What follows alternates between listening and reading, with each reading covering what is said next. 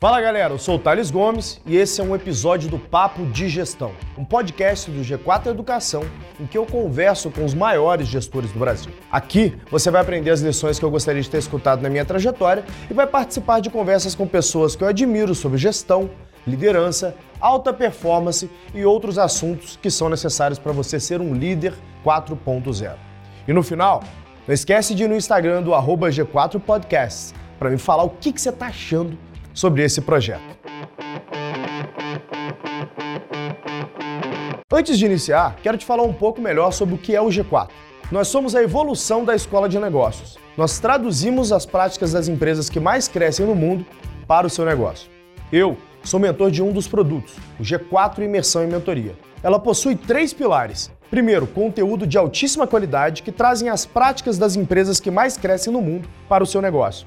Segundo, mentorias em que você pode tirar as suas dúvidas com os mentores, como eu, e que não são professores, mas sim empresários bem-sucedidos que já passaram pelos desafios que você está enfrentando hoje. Terceiro, networking com outros gestores, pois sabemos que a jornada do empreendedor é solitária e por isso oferecemos um ambiente onde você pode fazer relacionamentos e também negócios. Se você quiser ser mentorado por mim e outros empreendedores, é só entrar em g4educação.com barra mentoria ou ir na descrição desse episódio e clicar no link para se inscrever no processo de seleção do G4 Imersão e Mentoria. Nela, você terá três dias comigo, Alfredo e Bruno e também acessam a plataforma com conteúdos exclusivos para transformar o seu negócio após a imersão. Um verdadeiro MBA de três dias, com lições que você já irá aplicar um dia depois na sua empresa.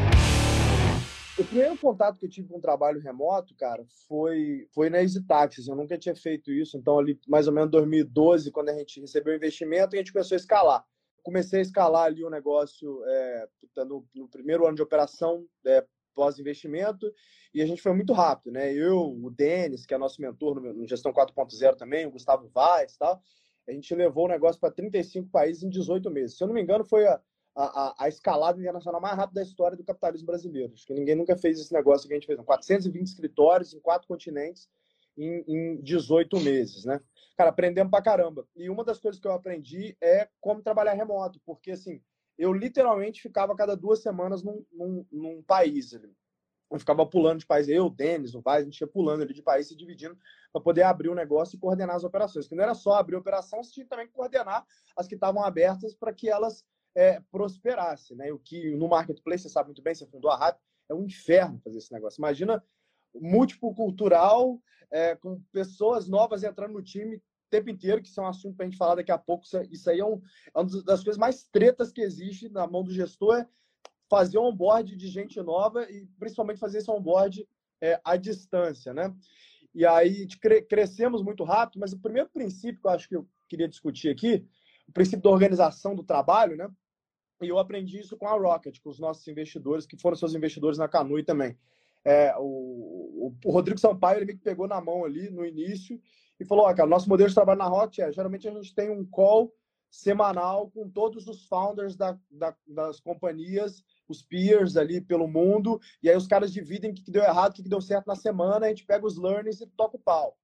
É, e, puta, eu comecei a implantar isso na EasyTax. Então, eu e o Denis, toda semana, tínhamos ali um call semanal com nosso, os nossos CEOs dos países, os country managers, onde a gente dividia uh, os aprendizados e fracassos e puta, tentava troubleshooting ali juntos é, é, é para enfim para botar a operação para rodar. Isso foi um puta diferencial para a gente. E com os times que a gente tocava direto, então, sei lá, eu tocava mais produto, é, marketing, PR, eu tinha calls diários de checkpoint é, com os peers das áreas. Então, como era muito país, né, a gente fez uma organização meio que quebrava por região, aí região de país, né? Então, Middle East, África, Ásia, é, América, América Latina.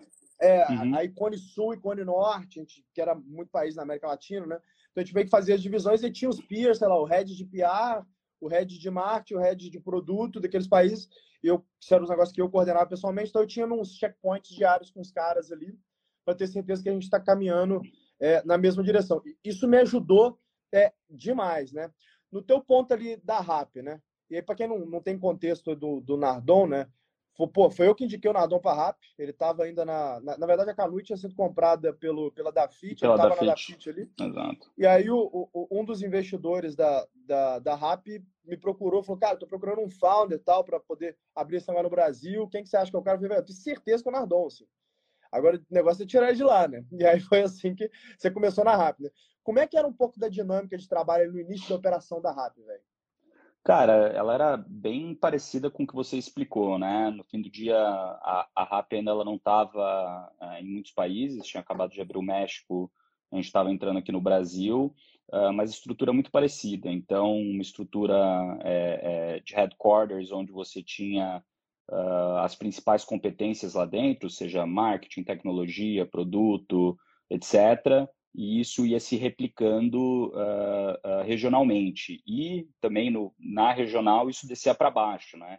Então, principalmente na hora que a gente começou a expandir para outras cidades, a gente fazia essa mesma estrutura, muito parecida com o que você falou, para outras cidades. Então, tinha, a gente estava em São Paulo, estava abrindo Rio de Janeiro, BH, Floripa, eh, Porto Alegre, e assim por diante, várias cidades. Então a gente também dividia regionalmente, puta, região do Nordeste, região do Centro-Oeste, região do Sudeste, região do Sul, e normalmente nesses lugares tinham as pessoas ali que tocavam o dia a dia uh, uh, dos times e dos negócios. E eu acredito que no fim do dia é, é, essa estrutura é uma estrutura muito natural e normal para quando você está fazendo uma expansão, uh, você precisa de operação uh, local para fazer as coisas acontecerem, né? Ainda é. mais uh, quando você tem várias regionalidades diferentes, dores diferentes, e precisa também, né, principalmente marketplaces, de pessoas localmente para fazer, garantir que as operações estão acontecendo bem, isso é muito importante. No fim do dia, né, a gente mal sabia, mas grande parte das práticas que a gente usa de reunião, de processo, de onboarding, que a gente utiliza para fazer, é, utilizou a gente, você também lá na EasyTaxi há bem mais tempo, agora também está fazendo na Singu, que eu sei que vocês estão abrindo aí em outras cidades, é, é, a gente já estava acostumados a ter esses processos de trabalho formais para conseguir trabalhar remoto.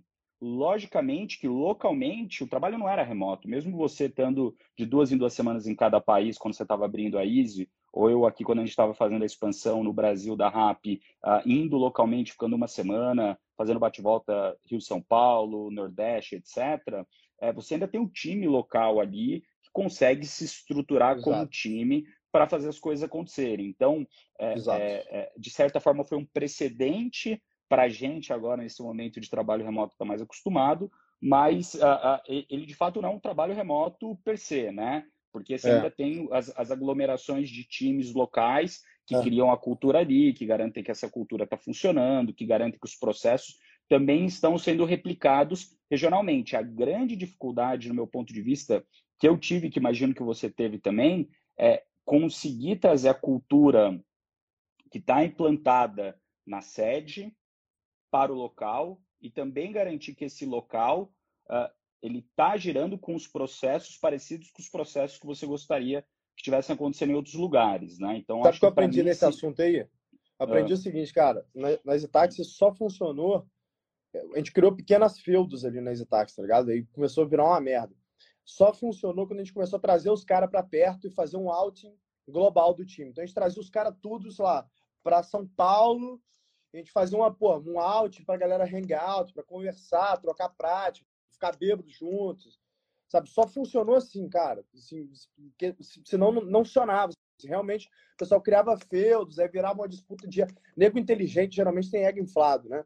Então virava um, um puta disputa de ego tal. Quem, quem que era...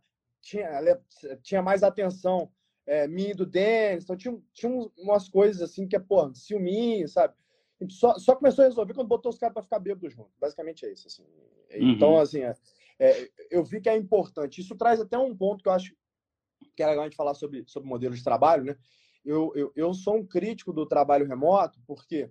Porque, bom, posso falar de case de Yahoo, né? A Yahoo, ela optou por trabalho remoto há anos atrás, before it were cool, e, cara, se fudeu, voltaram para trás de novo, né? A Google, que para mim é a empresa mais foda do mundo, é, eles são o contrário, eles criam o melhor ambiente de trabalho possível para que a pessoa queira ir para o escritório, né, que as pessoas estejam mais tempo. Então, puta, quem já foi no Google Campus lá em São Francisco, né, no, na verdade no Silicon Valley, tem um puta academia, uns, uns campos de futebol que não tem nem para time profissional no Brasil.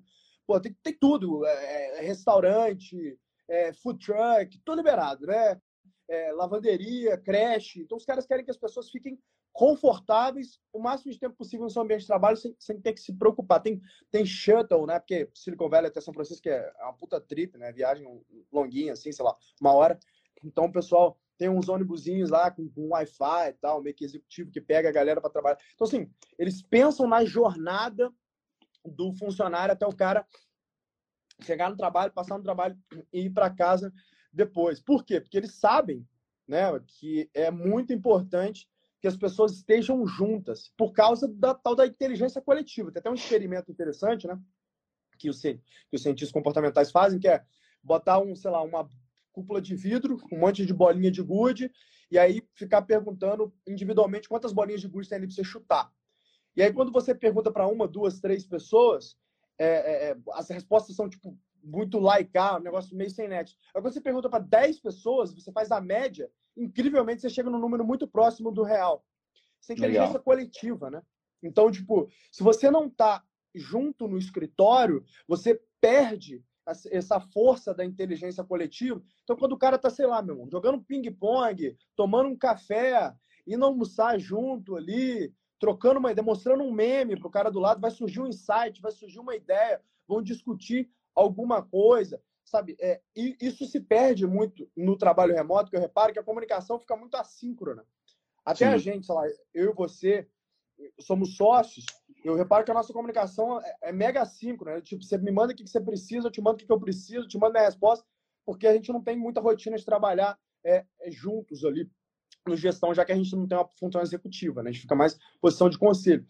Isso atrapalha demais, assim. Eu, eu acho que daria para a gente produzir muito mais se a gente tivesse um play de trabalho local, sabe? Eu, então, eu sou um crítico de, de, de, de trabalho remoto. Eu acho que, assim, dá para se fazer nesse período, dá para se fazer, mas no long term se perde demais, cara. Eu não sei se você tem uma opinião diferente, o... mas é a minha opinião. Eu, eu, eu, concordo, eu tenho uma visão muito parecida com a tua. Ao mesmo tempo, eu acredito que o trabalho remoto ele funciona bem se você tem ritos e rituais muitos, muito claros para que o dia a dia aconteça da melhor forma possível e da melhor forma mais parecida com o que ele aconteceria dentro de um escritório. O que, que eu quero dizer com isso, né?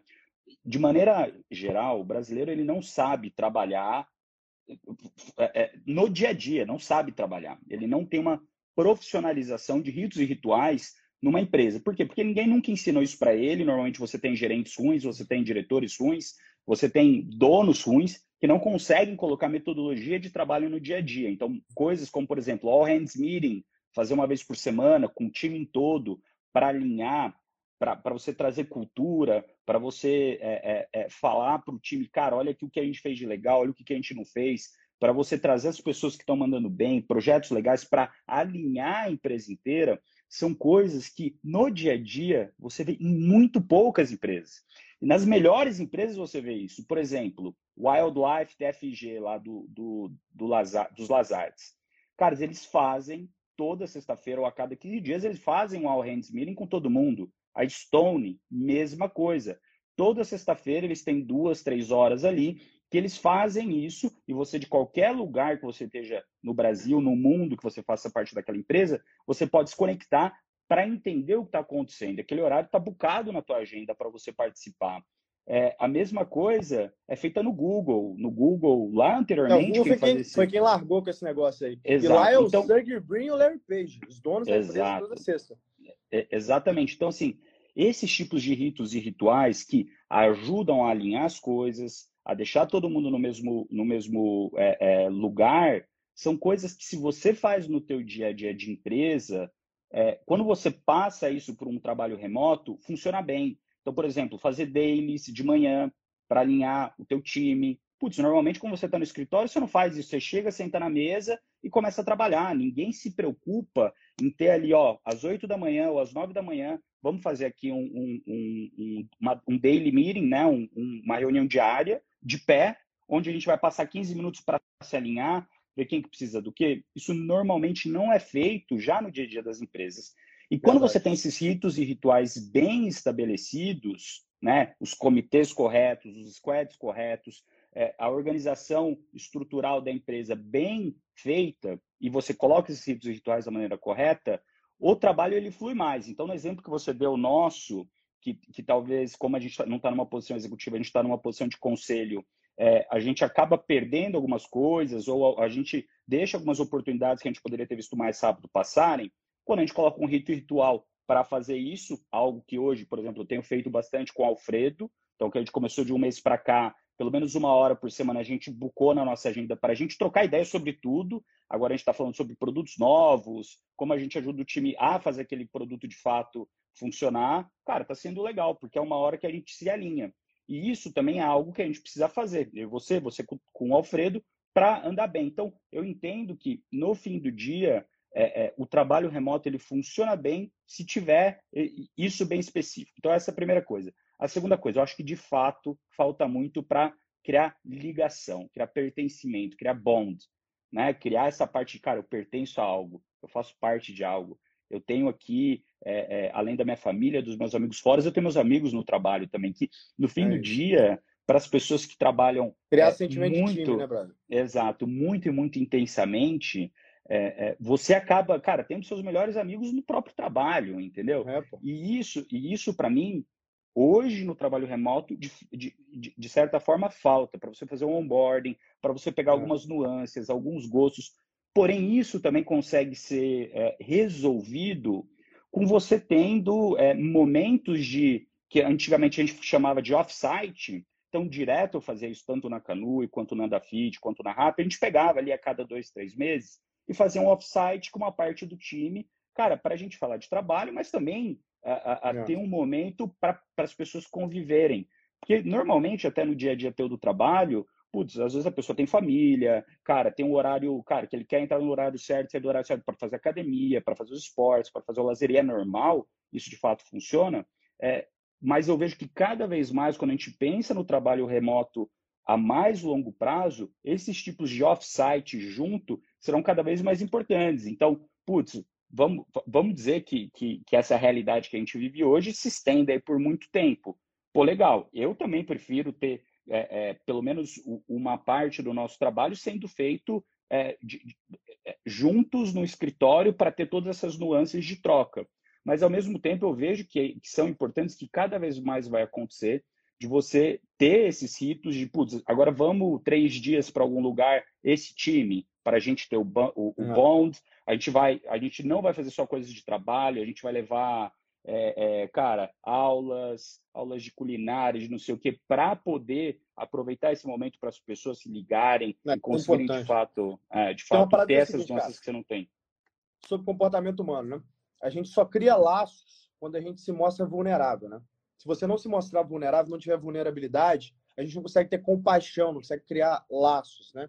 Então, pô, quando você se mostra vulnerável, você convivendo no dia a dia, vai ter um dia que você está num dia ruim.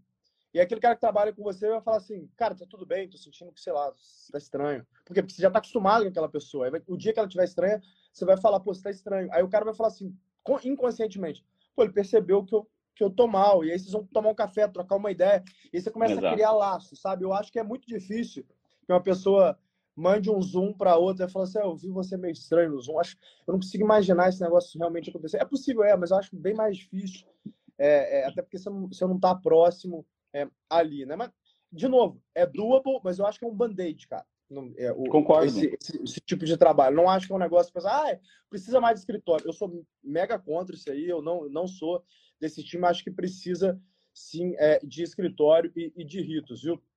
É, eu ia trazer um assunto agora, me fugiu quando Não, mas, mas aqui, é eu, eu, eu, acho que um ponto aqui que você falou, né, para mim, ah. é, é, não existe 8 ou 80, né, até um pouco do artigo de Harvard, né, que a gente está comentando aqui uhum. também, que a gente baseou essa live, ele fala um pouco sobre isso, né, o, o, o, Sanjay Nadia, sei lá como que ele chama lá, o CEO da, da Microsoft, ele fala muito sobre isso, né? Que ele uhum. critica um pouco o que o Facebook, o que, que o Google, o que, que o Twitter fizeram, no sentido de, cara, é, a, a, partir de agora é home office forever, é trabalho remoto para sempre e pronto, acabou. É, vão ter pessoas que vão querer trabalhar aqui no escritório, mas para mim, a partir de agora, o home office já, já é a nova verdade, né? Ele fala, é. cara, não adianta eu trocar um dogma de trabalho presencial que é 8 por outro dogma que é o trabalho puramente remoto, né, que é o 80. Então, assim, eu acredito que para cada tipo de empresa, para cada tipo de cultura, é, para cada tipo de, de necessidade que a sua empresa precisa, você vai ter ali um meio termo dos dois, entendeu? Eu acredito que, uhum. cara, esse, esse momento que a gente está vivendo aqui, que não é home office, né, cara? É um trabalho forçado de casa. Não, é, não existe é. isso, é um trabalho diferente. forçado de casa, que é Tem diferente um do home office. interessante também, ó. Quer uhum. ver, ó? Deixa eu até, até anotar isso, falar sobre escritórios daqui a pouco. Tem três pontos aqui para tocar, tá? Uhum. Uhum. Ó, time, primeiro, você tá falando negócio de times e necessidades e ritos e rituais, né? Os times, cara, time é o seguinte, quando você tá começando ali, sei lá, vamos pegar a nossa história, tá? Gestão. Começamos ali o gestão, aí entrou você, Alfredo e o Tony, então a gente era, meu irmão, quatro negros ali, ralando, fazendo o negócio acontecer, tal, montando esse negócio com sonho, com objetivo, vamos testar esse troço. Então era meio que faca na caveira, guerra, vamos fazer sem muita estrutura, simplesmente vamos fazer ver que dá. E aí, puta, o negócio cresceu, começou, puta, porrar tal. Falou, beleza, preciso trazer mais gente. Fomos trazendo um, aí trouxe outro. Aí daqui a pouco a gente falou, cara, temos um time, temos que achar um escritório. Então, o tipo de ritos de gestão que a gente precisa para um time, sei lá, até cinco, seis pessoas, é porra nenhuma. Assim, a galera tá bem alinhada, todo mundo conhece todo mundo na física, muito próximo, está meio que naquela guerra, vamos junto tal. Agora, passou de cinco, seis ali, você, pô, vai montar um escritório, você já, pô, já tem que ter um processo, tem que ter a galera, é, tem que ter seus ritos tal, então já muda. Aí, quando a gente passa, sei lá, de 10 pessoas, aqueles ritos que servia para quando eu tinha, sei lá, 8, já não servem mais. Agora Exato. a gente está indo para, sei lá, 40, 50 pessoas ali no gestão, a gente já vê que é uma empresa completamente diferente, que demanda ritos diferentes, que demanda a, a, a nossa atuação de forma, às vezes, mais incisiva, às vezes menos, em determinada área, a gente traz outras pessoas para complementar. Então, esses ritos, eles evoluem. É importante destacar isso, o pessoal acha que é, pô, fez um playbook ali, implantou um negócio, é aquela cultura de dono do negócio, sabe? Ah, eu sou dono aqui, eu implantei agora é só rodar. Não, não adianta, né? Se o cara não tiver com o dedo no pulso ali e não fizer as adaptações necessárias, não vai rolar. É meio que igual a cobra, né? A cobra, quando ela vai é, é trocar é, de pele ali, é porque ela cresceu muito, aquela pele já não, não serve mais, ela arranca, e aí, puta, forma-se uma pele nova, e depois ela vai e troca de novo. É a mesma coisa a empresa, né? A gente tem uma pele ali, que é o conjunto de processo, a cultura. Se, se a gente cresceu, a gente não trocou aquela pele vai dar merda. Né? Vai, vai dar merda. Então, e, então a, gente, e, a gente precisa. E, e, desculpa Pode te falar. interromper, mas ao mesmo tempo é, são, é muito diferente para a gente, já passou isso algumas vezes, né?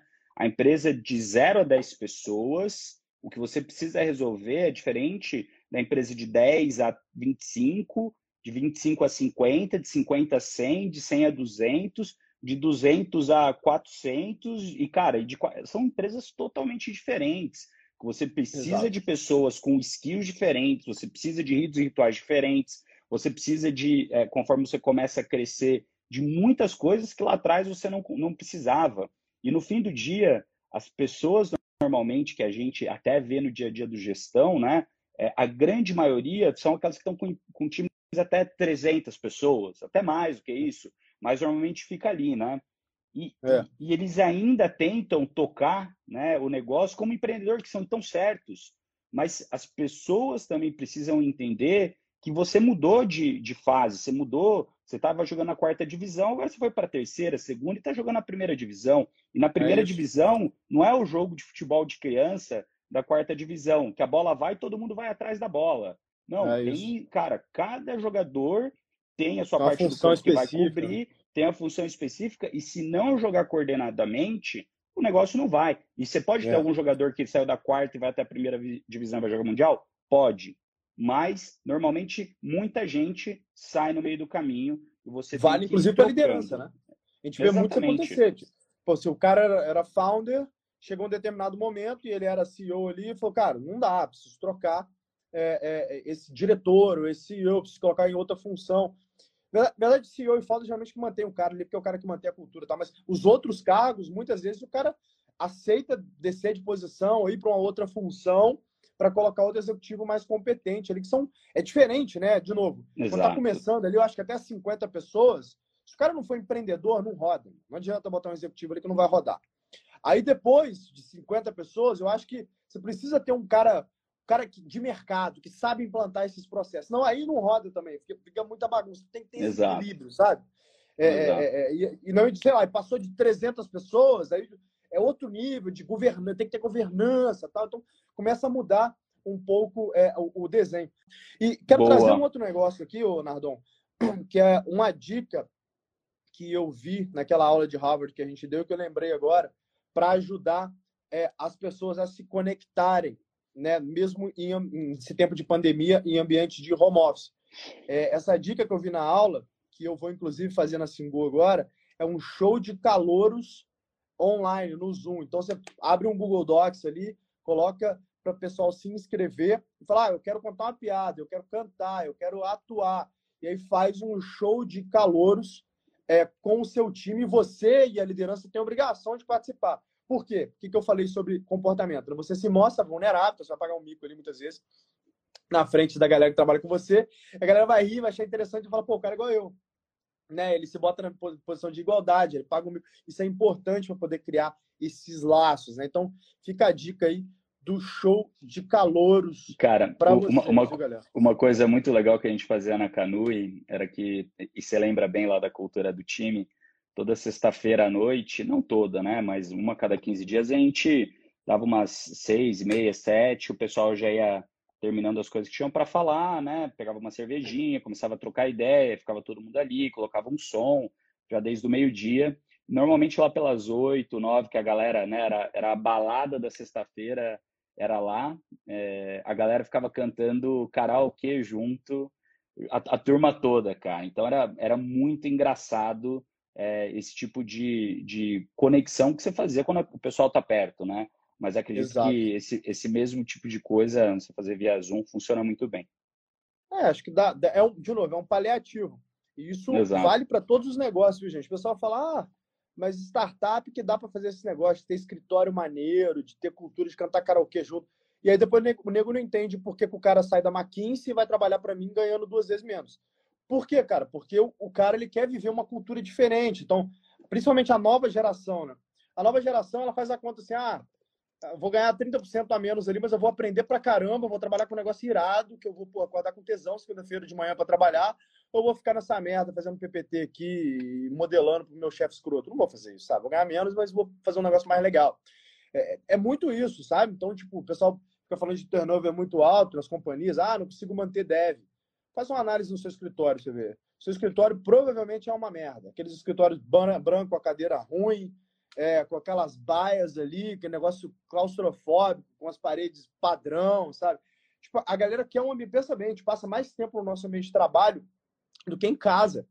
Então, pô, a gente precisa de um ambiente de trabalho legal. Investir num puto escritório, você fala, ah, palhaçada, ping-pong, puff.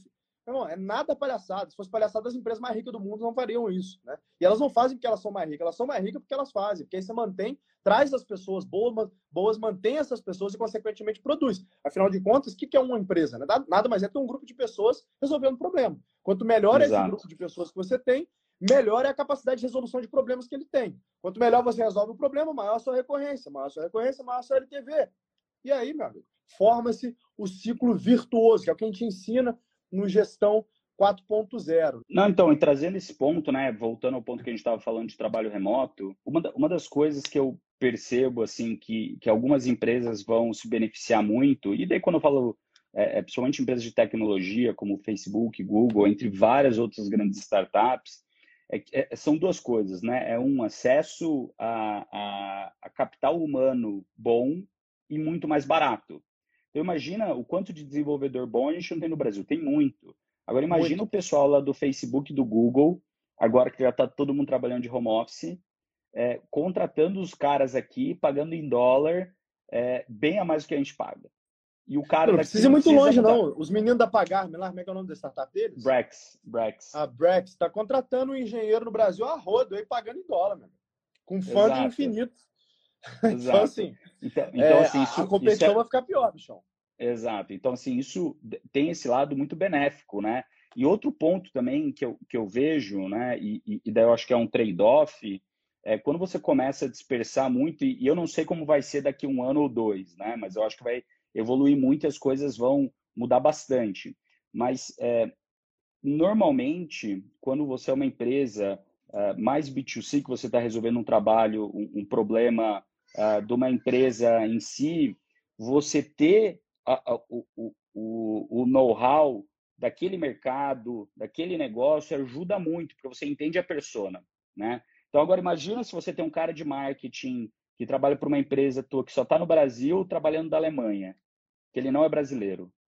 Vai ser complexo, né? Entende que vai ser vai complexo ser desse cara entender, de fato, a, a peculiaridade daquele país. Eu acho que para negócios que são mais globais, você acaba até diversificando um pouco mais, trazendo um pouco mais de, uh, uh, de miscigenação para e pontos de vida diferentes, né? Que nem você falou lá no exemplo do começo das bolinhas de gude. Quando você, quanto mais você traz pessoas de perfis diferentes, mais você complementa e mais você consegue uh, chegar num, num, num, produto melhor para o teu cliente final. Mas eu acho também que tem esse contra aí do trabalho remoto. Cara, quer chamar o Alfredo para ele contar piada? Acho, é, eu acho que vale a pena você chamar o Alfredo aí. O Nardon tem um perfil um pouco diferente do nosso, a gente é mais acelerado e ele é um cara que é, é, ele faz ali muito bem ali a rotina do escritório em si, né? A gente é mais acelerado, a gente está em almoço, reunião, network, que faz parte do nosso papel dentro da, da, da, das empresas. E, e eu queria perguntar para você isso. Para mim, quando eu comecei a palestrar, e eu me lembro que, cara, quando eu comecei, você, Gustavo Caetano, pô, eram praticamente vocês dois da galera de startup que davam palestra em empresa, que tinham essa dinâmica, né? E, pô, eu lembro que isso foi uma das coisas que, cara, me forçou muito a aprender a descentralizar. Porque quando você está muitas vezes em deslocamento, você não consegue tomar uma decisão. A pessoa não tem tempo de te ligar para resolver uma coisa. E eu me lembro de como eu vim de agência, né? Pô, a gente se conheceu quando eu administrava conta no Facebook. A gente já contou essa história aqui. E aí eu me lembro que a, a, a palestra, essa a, trabalhar assim meio que em deslocamento o tempo todo, me fez treinar muito isso, essa rotina de descentralizar, de falar com o pessoal no, no, no grupo do, do WhatsApp ali todo dia, no final do dia, criar essa rotina, né? De todo dia. Eu acho que as pessoas confundem muito é, fazer reunião todo dia com aquela coisa do, porra, abrir PPT, apresentar número, apresentar PowerPoint, apresentar as coisas e aí, isso obviamente vai ficando desgastado, né? Então, é, eu queria que você falasse um pouquinho se, desde cedo, você começou já a assumir essa, essa, essa evangelização, né? De começar a falar sobre empreendedorismo, inovação nas empresas. Isso também te forçou muito a conseguir administrar o negócio de longe? Isso te ajudou Na verdade, não, remoto? cara. Isso foi um efeito colateral de EasyTaxi mesmo. Pô. Porque tipo, eu, eu tinha que administrar de longe. Eu vou fazer o quê? Cada duas semanas estava num país. Então, não tinha opção. Então, pô, eu, eu aprendi a fazer o framework que, que eu ensino no Gestão 4.0 hoje, né, que é o de gestão libertária, gestão descentralizada, que eu não tinha opção, eu tinha que aprender que isso é um negócio escalável. Como é que você abre 35 países em 18 meses, se você não descentralizar? E, e, e, o primeiro expor, eu sempre fui um cara mega centralizador, tá? Eu era o oposto do que eu sou hoje, exatamente o não, oposto. Não, eu era, eu era muito, eu era muito. Há literalmente oito anos atrás, nenhuma decisão passava se não fosse é, pela minha caneta. Inclusive, eu tive várias brigas com o Denis por causa disso. Sou eu que decido, eu sou o dono dessa porra. Tá? Eu fui aprendendo. O primeiro esporro que eu tomei foi do Vaz. O Vaz, eu, para quem não conhece o Gustavo Vaz aqui, cara, um gênio, formado em Harvard e tal. Amigaço meu na mentor física. de gestão, mentor. E é mentor nosso lá. É, mentor de gestão. É, os mentores de gestão são todos muito fodas, modéstia à parte. O Vaz é formado em Harvard com, com prêmio na sua graduação em Harvard, foi CEO global da Easy Taxi e é, é fundador e CEO de uma startup que está porrando agora também de housing. É, e aí o Vaz eu trouxe ele de uma consultoria, né? Eu ranquei ele da consultoria. É, e aí coloquei ele para poder. Eu falei, velho, sabe alguma coisa de marketing? Ele, nada. Então, você é engenheiro, aprende. Você vai ser CMO da, da Easy Taxi aí. E eu, pô, na época eu manjava muito de marketing digital ainda. Porque eu fazia consultoria de marketing digital antes de Taxi e tal. Manjava muito. Então eu meio que queria decidir tudo sobre as campanhas, queria estar perto, olhar tudo, olhar cada arte e tal. Até que o Vaz me chamou de canto e falou assim, cara, preciso te dar um feedback, assim. É, tá muito chato trabalhar com você, porque você me tirou lá do negócio, falou que eu ia ser dono da parada aqui, que eu ia trabalhar, ia tomar decisão, mas no final do dia eu meio que tô é, tomando, fazendo o que você decide, assim. Eu não, não topo vir para um esquema desse para fazer o que você decide. Eu quero ter tomar minha própria decisão. É, eu acho que eu consigo fazer um trabalho melhor se você me der essa liberdade. E, pô, me deu um puto esporro e eu falei, cara, ele tá certo, assim, eu tenho que focar nas coisas que eu preciso fazer. O que, que um o que, que um CEO tem que fazer numa empresa em franco crescimento? Tem que trazer gente boa e garantir que, que o time que ele trouxe vai ter os recursos que ele precisa para poder executar aquilo que foi combinado. E você tem um CEO tal, que nessa época aí, o Denis meio que fazia essa função, que vai garantir que a operação é rode, né? Aí até que o Vaz assumiu essa função que o Denis fazia ali de CEO, porque ele cresceu muito rápido na companhia, mas no momento que eu comecei a abrir mão, mas me deu, me dava, pô, calafrios, que eu falei, cara, era a chance da minha vida, né? Aí você tá, só acertei na veia, criamos aí em 2011 o um negócio, nem existia esse treino no mundo ainda direito. Então a gente, porra, acertei na veia, era o business do, do momento, era aquilo, tal. Falei, não posso deixar isso passar, é a chance da minha vida, eu tenho que estar em tudo. E eu vejo que muitos empresários, sei lá, já passaram aí quase mil é, médios, grandes e pequenos empresários para a gente aí em mentorias conosco no Gestão 4.0, o que eu vejo de comum é isso. Os caras eles têm medo de abrir mão de algumas funções operacionais, que ele fala, cara, se meu business desandar, é meu business é minha vida. Mas acaba que é, é meio que o contrário, sabe? Você precisa to tomar um pouco de risco, tomar ter um pouco mais de frio na barriga, se você quiser de fato crescer mais a companhia. Aquilo que eu estava falando com o Nardon um pouco antes, não sei se você estava vendo aí. a, a, a, a, pele da cobra. Aquela pele serviu até aquele momento. Agora tem que trocar a pele para poder crescer mais. E é a mesma coisa para a companhia. Então, para mim, foi isso. Eu fui meio que, tipo, é, é, é forçado a, a, a, a produzir é, mais, mais rápido. E para isso, eu fui forçado a criar esse framework que eu ensino no gestão, que é o gestão libertário, que me deu mais liberdade para poder fazer outros negócios, ter uma agenda mais flexível, enfim, é, que foi muito bom para minha vida pessoal, melhor ainda para os negócios. É, eu já tinha e você, uma, uma, uma, como é que funcionou o teu processo ali mais... de, de, deixar de ser centralizador e, e, e começar a descentralizar mais para poder trabalhar de forma mais remota ali na VTEX, na X-Tech, no caso? Cara, eu acho que foi, a, a, a, foi, foi muito simultâneo, né? O cara que foi o meu sócio, o COO, que foi fundamental para a gente conseguir fazer de eu sair do escritório e gerar negócio para a empresa, foi o Jordão, que quem me apresentou ele indiretamente foi o Thales. E aí eu acho que foi exatamente esse esse esse ponto de a ter a confiança no Jordão. Eu lembro como se fosse hoje, eu chegando para ele falando assim, falando, cara, pô, na época eu nem entendi o que era cultura, e eu cheguei para ele, a gente tinha muita gente nova, né, na empresa, eu virei para ele assim, falei, Jordão, eu não preciso que você seja legal, eu preciso que você consiga impor ritmo na galera. Porque eu sinto que quando a gente. Quando, quando eu saía do escritório, né, era a salinha de 30 metros quadrados, quando eu saio do escritório, eu sinto. E, e eu, eu gostava de vender, né, de prospectar o cliente na rua e tal. Eu falava, eu sinto que a galera baixa muito o nível de produtividade. Então eu preciso de alguém ali, porra, firme, que seja firme, que mantenha o ritmo da galera. E aí ele falou, e, e ele tem esse jeito bruto, né? Esse jeito meio ogrão assim. E aí ele falou, cara, deixa comigo, porra, é isso. E aí essa confiança, a transição de confiança. E aí eu lembro que, porra, a, a virada de chave aconteceu no evento do Sebrae, na Feira do Empreendedor, que a gente teve que sair para a feira. Então foi o primeiro evento que a gente tinha feito na, na, na história, até antes de agência, de tudo. E aí a gente fez o evento e a empresa rodou sozinha. E aí eu fui desenvolvendo essa confiança e aí comecei a estudar mais sobre isso. E aí que eu comecei a entender o mundo das startups. E aí foi aí que eu comecei a seguir você, o Gustavo. E aí comecei a entender e falar, porra, tem como usar a tecnologia de uma maneira diferente. tecnologia não é uma coisa só para eu vender. A tecnologia é uma coisa para eu vender o que eu faço. E aí que é. a gente mudou a mentalidade. E aí a X-Tech passou. Foi, eu me lembro que três meses depois a gente organizou a casa e conseguimos tomar a decisão de não cobrar mais setup para criar a loja e começar a focar na escala de ter mais lojas.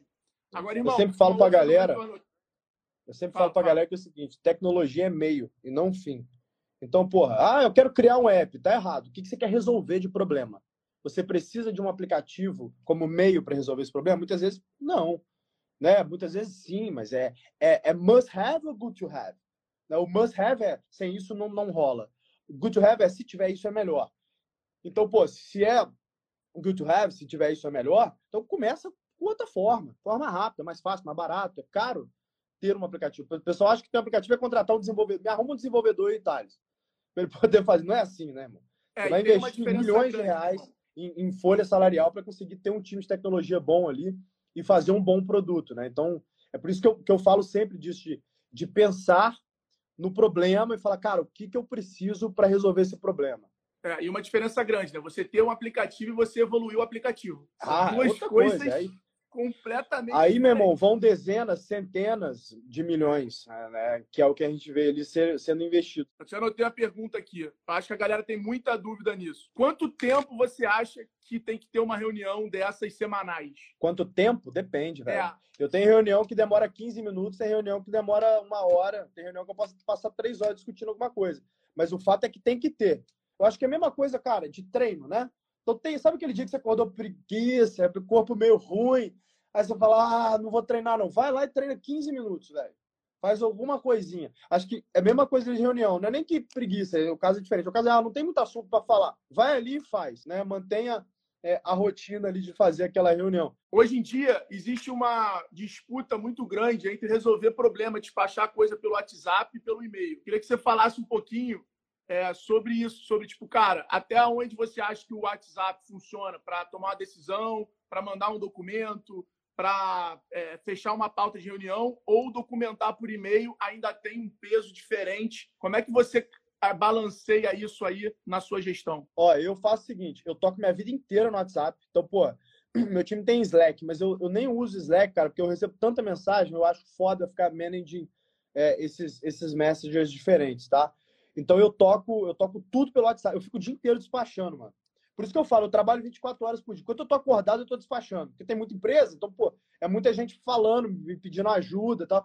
Então eu fico o dia inteiro despachando ali é, no, no WhatsApp. O que eu boto em e-mail são coisas estruturadas que eu preciso documentar. Então, pô, se é um negócio que é mais tricky, aí eu faço um e-mail, eu estruturo em bullet points e disparo. Se é um negócio que eu acho que eu preciso ter um back legal ali, uma coisa que precisa tá documentada, chamar mais formal, aí eu meto no e-mail também. Mas, cara, hoje em dia, vou te falar que é 90% WhatsApp, 10% e-mail. Antigamente era diferente, cara. Era o contrário, era 80% e-mail, tu documentava tudo, depois eu vi que não tem necessidade. Você gasta muito tempo trabalhando com bobagem, né? Você poderia é, é, fazer de outra forma. E aí, inclusive, a minha dinâmica, eu odeio áudio, né? Eu só mando áudio quando a escrita viraria um puta texto, então me demoraria mais tempo. Então a conta que eu faço é que, que é mais, mais rápido aqui? Eu mandar um typing aqui a mensagem ou mandar o áudio? Eu mando o áudio se for um negócio porque demanda uma explicação maior, né? E aí, se demanda um, uma explicação maior, consequentemente, seria um textão, então eu prefiro mandar um áudio. E aí, o, o resto, e, e áudio é, sei lá, 20%, 80% é comunicação escrita. Porque você me conhece, eu sou, eu sou bem pragmático. Então, eu estudei uma frase bem rápido ali e tal. Eu, eu, eu aprendi é, a, a, ser assim, porque isso te torna mais produtivo. E outra que eu não tenho muita paciência também, então eu tento ser um pouco mais pragmático ali. Boa. Bom, acho que é Resolvido? isso. Eu, eu, tem duas coisas só que você falou aí que eu anotei aqui, você e Nardon, que agregando aí para finalizar. A primeira é a Mariano sempre me falou essa frase que você comentou também de, cara, o que te levou até onde você está hoje não vai te levar até o próximo, a próxima etapa. Então é fundamental você, né? Você usou o, o termo de trocar a pele de cobra. Então acho que isso aí é, é cara, tem que estar, tá, tem que aceitar isso. Acho que isso é o principal. Não tem que ter medo disso. Você vai mudar, principalmente quando está ganhando. Aquela frase não se mexe em time que está ganhando no mundo de hoje não existe mais. Você tem que sim mexer em time que está ganhando. Você tem que sim mexer em rotina de que está dando certo. Obviamente que você vai ter muito mais, muito mais cuidado. E a última que o Mariano sempre falou é, cara, a melhor forma de você conseguir ter, trabalhar em alta performance com o teu time é com entrosamento. O entrosamento ele vem da convivência, né? E aí o que você falou ali que você deu exemplo, a gente, por exemplo, porra, a quarentena foi ótimo porque a gente conviveu muito, a gente estava sempre junto, então enfrentar qualquer desafio era muito mais fácil. A gente teve entrosamento, a gente sabia que um estava mal, o outro estava bem, o que um estava pensando. A gente confia, a gente aumenta a confiança no outro e aí você acaba potencializando aquilo que você sabe que é bom e acreditando no outro, acreditando que ele vai dar a solução, que ele vai conseguir resolver aquilo. Eu tô com saudade de você, viu, Gordo? Quarta-feira também. aí. e aí, gostou do episódio? Se sim, não esquece de compartilhar com um amigo. Se for postar nas redes sociais, não deixa de marcar o Instagram do G4podcast. Eu quero saber realmente o que você achou. Um abraço e até o próximo episódio.